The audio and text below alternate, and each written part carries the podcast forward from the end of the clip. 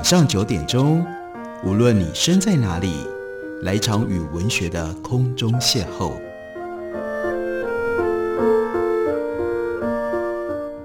杨照谈书，邀您一同遨游文学世界，认识古今中外的经典之作。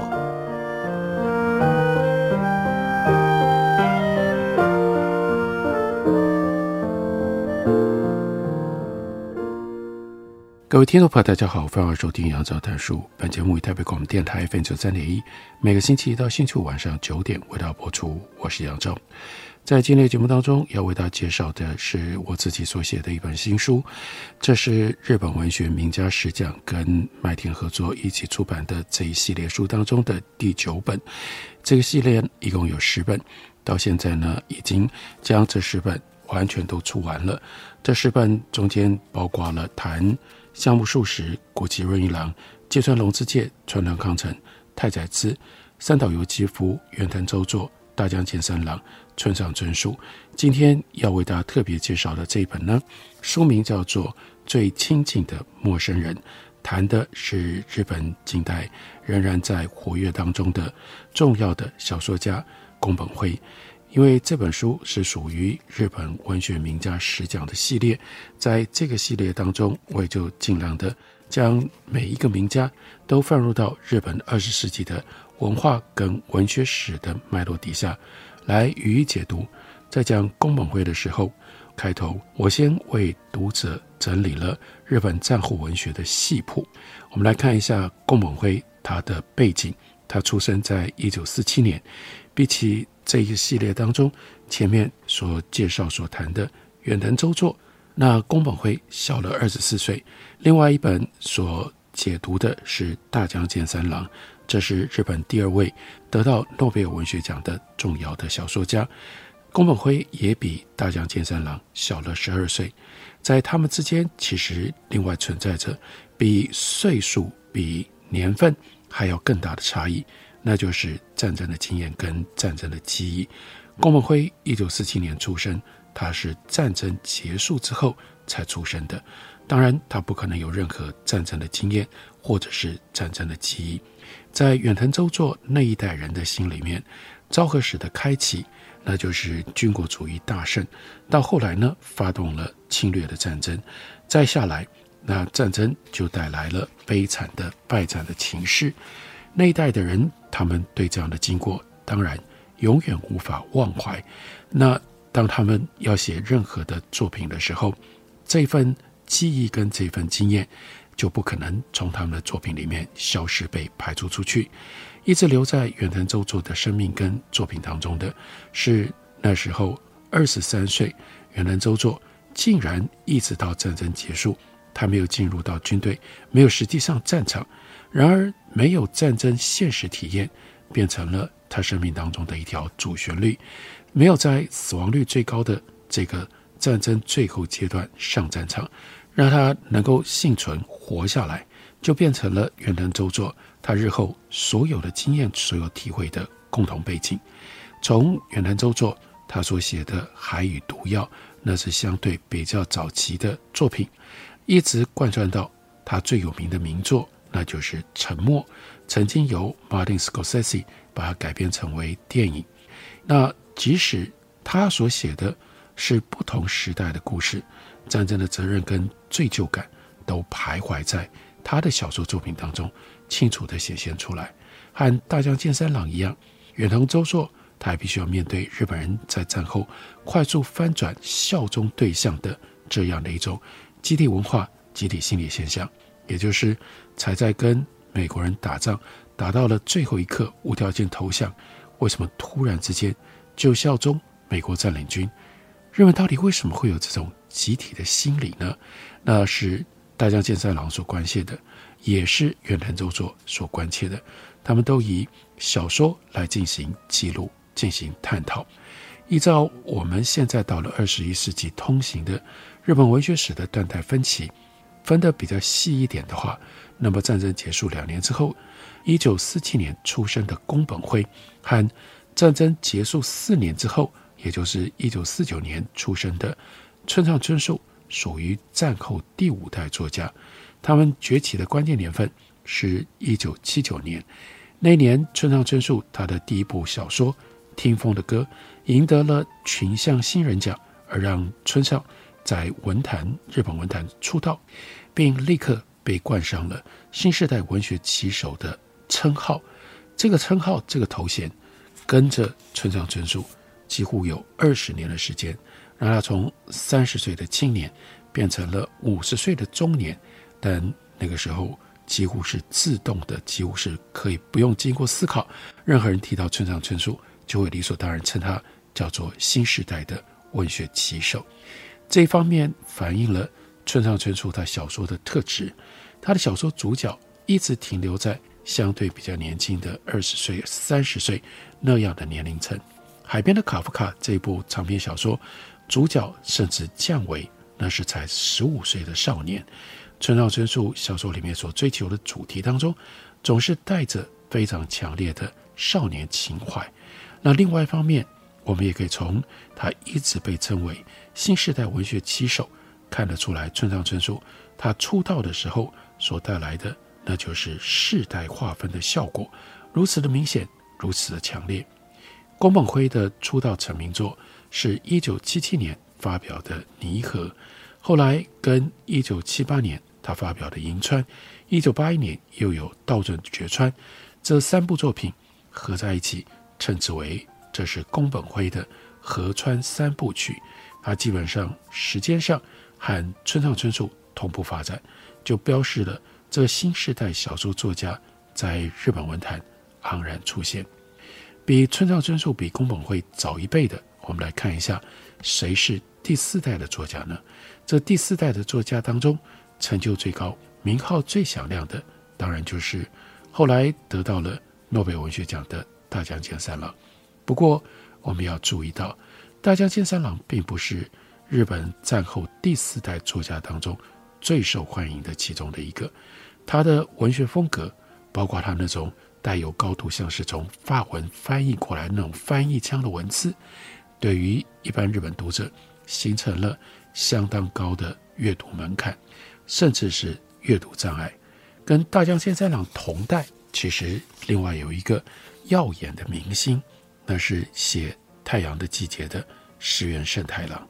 在宫本辉他所写的大河小说《流转之海》系列的第四部，书名叫做《天河夜曲》，里面呢就有了一段描述，说在梅雨季节，但雨还没有下很多，而且呢也没有很热。没有热的，必须要穿短袖衬衫才能够消暑。可是这个时候呢，就有了四个穿着华丽的夏威夷衬衫、戴着墨镜的年轻人走进到了咖啡馆。那这个时候，小说主角熊武，他的身边跟他在咖啡馆的机边，就凑到他的耳边来说：“他们就是太阳族。什么是太阳族呢？哦，那就是迷上了。”小说《太阳的季节》的年轻人，他们都是这种打扮吗？即便就回答说，阪神厚节现在都在卖这种夏威夷山呢、啊。那熊武就说：“很好啊，追求流行本来就是年轻人的本性。我们年轻的时候也赶过流行，现在想起来，当时的打扮真怪呀、比如要怎么系皮带，要怎么穿裤裙呢？腰部要佩戴什么样花纹的手巾等等。”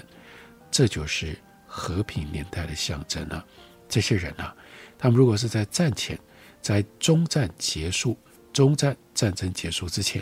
用那样的打扮方式，早就被当作是非国公民了，被当作非国民，被当作是卖国贼了。《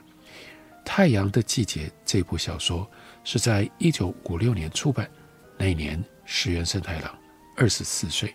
这本书得到了从文学界的芥川赏肯定，但是又在书市的销售上引爆了风潮，成为大畅销书，比当年得到直木赏的大众文学的作品卖得更好。顺便一提，那年一九五六年，在直木赏则照理讲应该是通俗小说的得奖的作品是哪一部呢？那是台湾人邱永汉去到了日本。他所写记录他在香港的经验所写的一部作品，书名就叫做《香港》。可是呢，很不幸的，邱永汉当时碰上了石原三太郎，碰上了《太阳的季节》，所以《太阳季节》在销售上比《香港》好了好多倍。再下来，《太阳的季节》更进一步形成了那个时代的世代流行现象，就出现了我们刚刚所提到宫本辉。他描述的太阳族青年小说里面，熊武把太阳族视为是和平年代的象征，指向战后日本的特殊变化因素，引爆流行现象。不单纯只是石原慎太郎的小说写得精彩，另外值得回顾整理的是大环境其他条件的铺垫跟配合。《太阳的季节》出版的前一年，一九五五年，好莱坞推出了 James Dean。他所主演的电影叫做《Rebel Without a Cause》，不止在美国非常的卖座，也风靡流行到日本，乃至于台湾等地。这部电影我不知道大家知不知道，它的中文片名很奇怪，因为叫做《养子不教谁之过》，很明显跟原来的英文片名在意思上完全相反。美国电影刻画的是 Rebel。Without a cause，一个莫名其妙的年轻的反叛者，对既有的规矩感觉到无法接受，抗议这样的集体秩序对人的约束。那样的主题，那样的主角的个性，受到流行的法国存在主义很深的影响。可是进到了那个时代，一九五零年代保守的台湾社会，在片名上就被翻转过来：“养子不教谁之过。”这个人呢，这个年轻人。变成了错误示范，是强调说应该要有更紧、更强力的教养纪律来规范他。James Dean，他不只是演活了那样一位愤怒叛逆的青年，而且在拍完电影没多久之后，他竟然就死了，而且是死在赛车的意外当中。于是就使得 James Dean 真的就变成了传奇，等于是他用自己非常年轻，才二十几岁的生命。他就完成了戏里戏外的双重叛逆代表的形象，更进一步的就激发了当时年轻人要求摆脱拘束的强烈动机。石原慎太郎是顺着这样的风潮，就等于写了日本版的《Rebel Without a Cause》。太阳的季节让人留下最深刻印象的，也就是这些日本青年，他们纯粹出于反抗大人成规而过的。充满恶作剧跟破坏性的生活，在这其中释放了高度的欲望能量。这是日本战后第四代的重要小说大明星，那是石原慎太郎。我们休息一会儿，等我回来继续聊。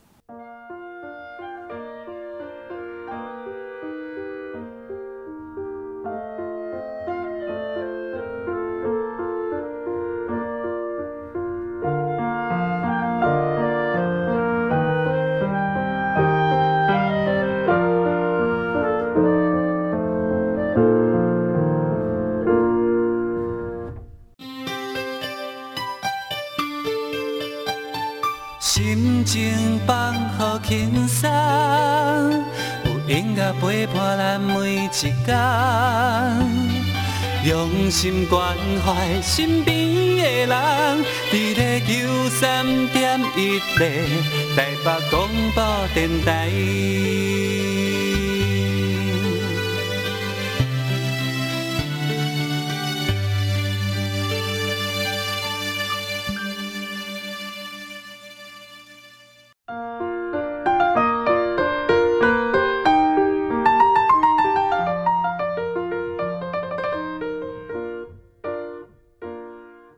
感谢你继续收听《杨照谈书》。本节目于台北广播电台 FM 九三点一，每个星期一到星期五晚上九点为大家播出到九点半。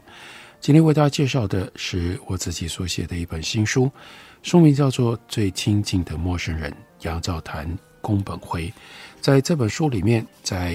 为大家解读宫本辉，事先将宫本辉放进到日本战后的文学史当中。让我们先看一下日本战后的文学分成了。哪几代比较细密的代与代之间的划分方式，就有了宫本辉、村上春树、属于战后第五代这样的看法。再往上说，在他们之前的战后第四代，很重要的作家、小说家是石原慎太郎。那石原慎太郎当时呢，他写出了《太阳的季节》。他之所以那么有名，还有另外一个很有意思的因素，那是因为他一个弟弟叫做石原裕次郎，这是当时在影艺界走红的一个男明星。石原裕次郎就参与了演出电影版的哥哥小说所改编的《太阳的季节》，联系在一起就更加强了这部小说跟石原慎太郎这个作家的话题性。比较年轻一点的人大概都不知道石原裕次郎了，因为他在一九八七年就去世了，只活了五十三岁。比较年轻一点的人也不会知道石原慎太郎曾经是作家。或许有人知道有印象的，那是他曾经担任过东京都知事，也就是东京市长，长达十三年。那那个政治人物也叫石原慎太郎。石原慎太郎因为小说跟电影走红之后，很快他就步入了政坛。他历任参议员、众议员、内阁部长，最后呢，他选上了大东京的市长。他的政治影响力到达了最高峰。那另外同样属于第四代的，这是大江健三郎。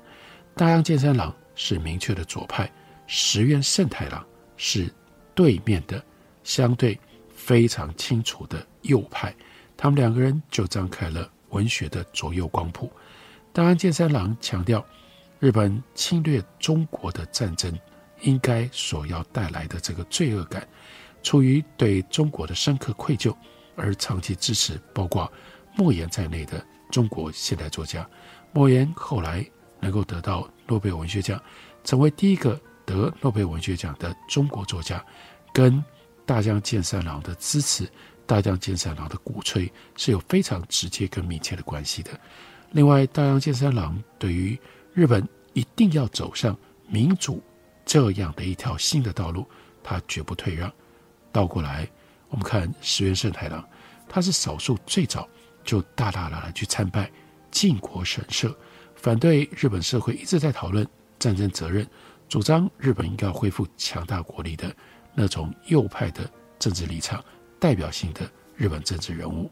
我们在网上数到了战后的第三代，中间就包括了远藤周作跟吉行纯之介，在这系列的书里面有一本。书名叫做《如何成为真正的信仰者》，那就是解读远藤周作的作品的。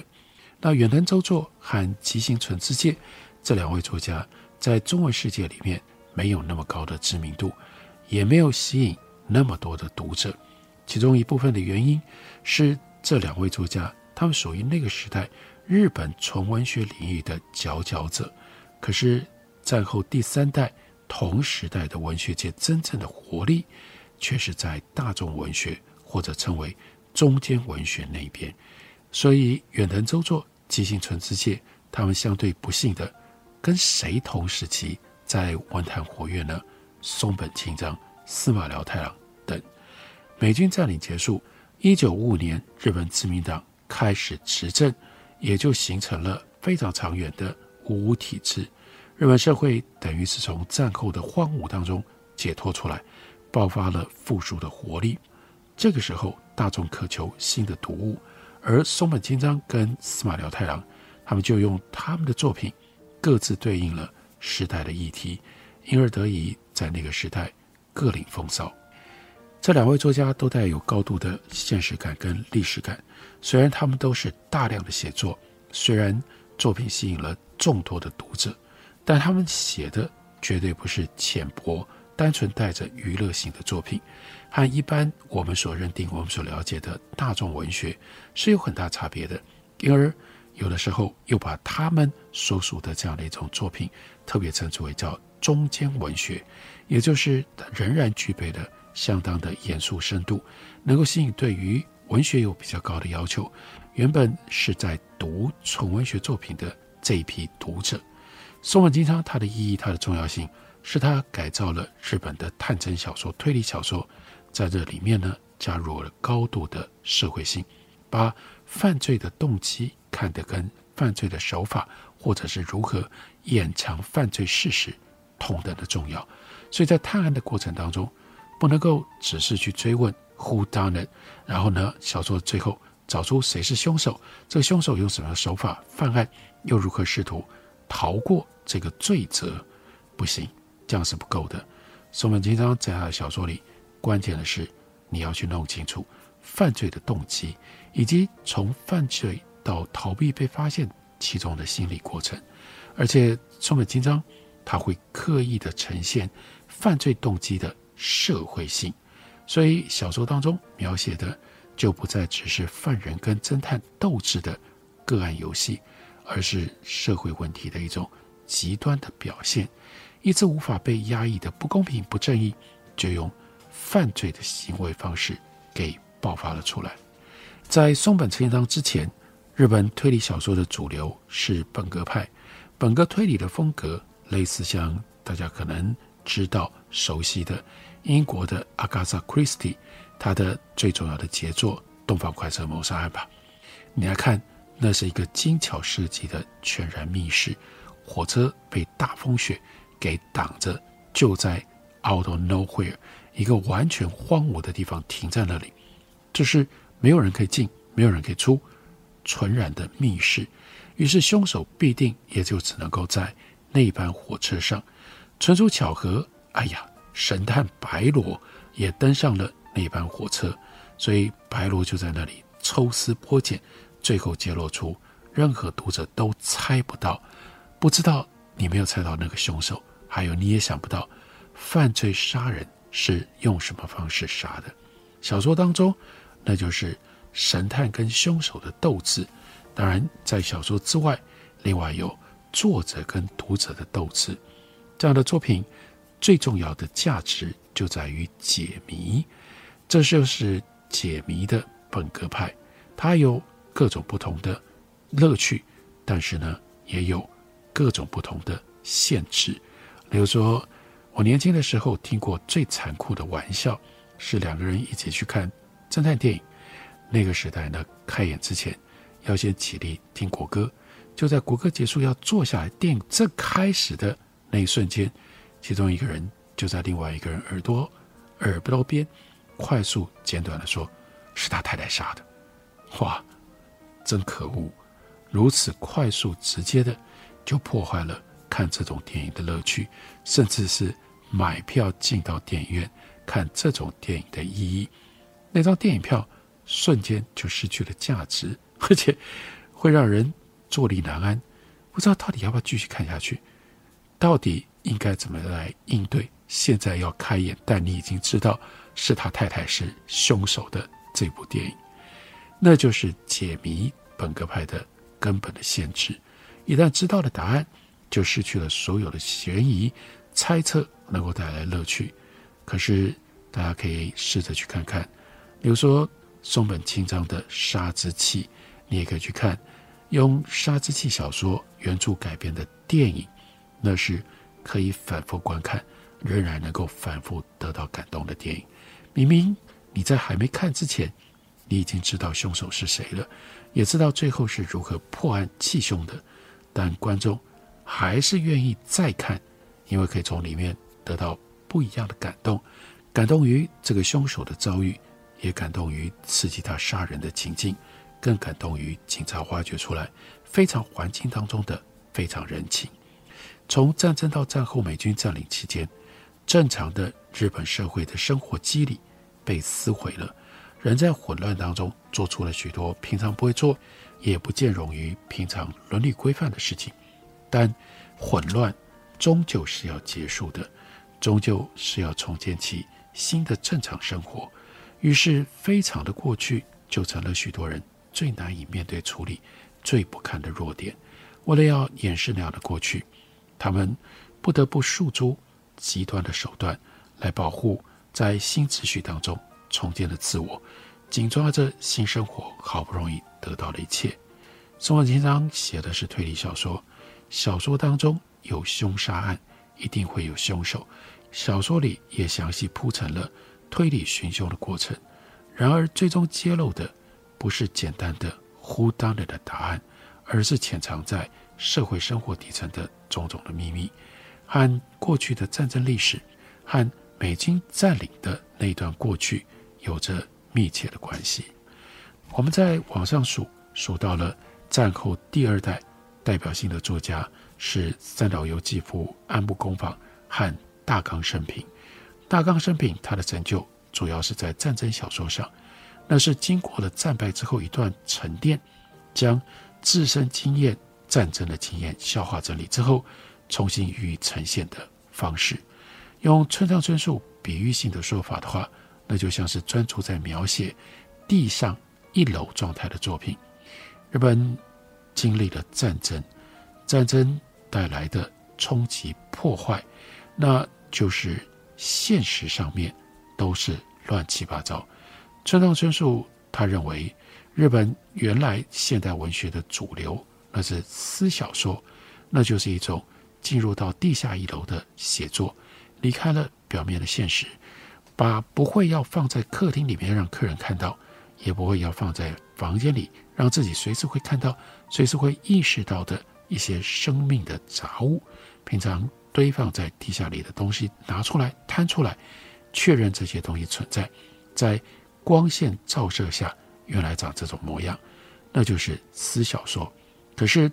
战争之后，那就用同样的比喻。好像家里面地上一楼的秩序都维持不了了，变成一团混乱，甚至变成断垣残壁。战争刚结束的时候，人们必须先面对现实，收拾残局。要等到碎土清运完毕，家具修整到可以用，庭院里重新种上了两棵树，这个时候才能够稍微安定心情，回头想，回头记录那原来的家是如何被毁坏的，自己又如何目睹经历了那段毁坏的过程？这就是战后第二代他们所写的作品。那战后第一代他们写的是什么？例如说《野间红》，那是因为在慌乱过渡时期，经过了军国主义长期控管，战争后期严上加严，文学需要多一点喘息的时间，才有办法。恢复产生像样的杰作，用这种方式为大家整理了日本战后的五代，然后呢，把宫本辉跟村上春树放进到战后第五代当中来认识、来理解。这是我解读宫本辉开头的基本的架构。那这样的内容就写在麦田出版刚刚出的新书《最亲近的陌生人》当中。感谢你的收听，明天同一时间我们再会。